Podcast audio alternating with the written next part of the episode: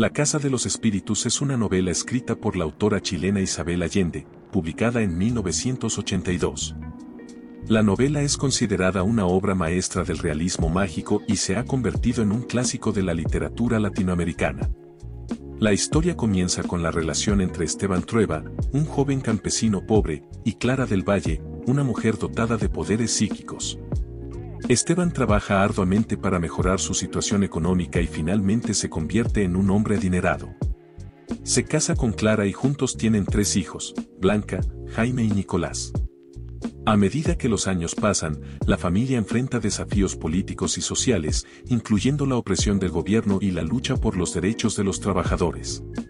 Blanca se enamora de Pedro III García, un joven revolucionario, lo que desencadena conflictos familiares debido a la oposición de Esteban a la relación. La pareja lucha por su amor mientras los eventos políticos y sociales continúan afectando sus vidas. La casa de la familia Trueba se convierte en un símbolo de la historia y la identidad de la familia, albergando no solo a sus miembros, sino también a los espíritus y recuerdos del pasado. Con el tiempo, la siguiente generación enfrenta sus propias luchas y desafíos. Alba, la nieta de Esteban y Clara, se convierte en una activista política y sufre torturas durante el régimen represivo. A medida que el país cambia, la familia Trueba debe reconciliarse con su pasado y enfrentar las consecuencias de sus acciones y decisiones. Isabel Allende fue influenciada por su propia historia y su experiencia como refugiada política tras el golpe de Estado en Chile en 1973. El personaje de Esteban Trueba refleja a menudo la figura de un hombre poderoso y controlador, lo que se ha interpretado como una crítica a los líderes autoritarios de la época. Además, la autora menciona que se inspiró en la novela Cien años de soledad de Gabriel García Márquez, un referente importante del realismo mágico. La influencia de Márquez es evidente en la forma en que Allende mezcla elementos realistas con elementos fantásticos y mágicos a lo largo de la historia. La Casa de los Espíritus fue el debut literario de Isabel Allende y se convirtió en un éxito instantáneo, vendiendo millones de copias en todo el mundo y siendo traducida a más de 30 idiomas. La novela fue adaptada al cine en 1993 en una película dirigida por Billy August, protagonizada por actores como Jeremy Irons, Meryl Streep y Glenn Close. El personaje de Clara es conocido por su habilidad para mover objetos con su mente y predecir el futuro.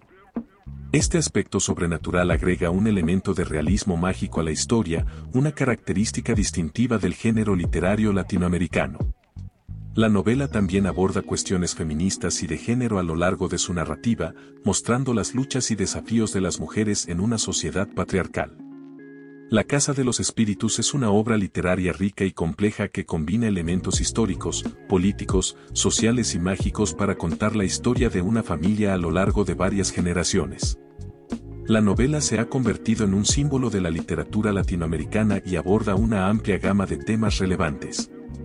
Por otro lado, Isabel Allende es la sobrina del expresidente chileno Salvador Allende, quien murió durante el golpe de Estado de 1973 en Chile.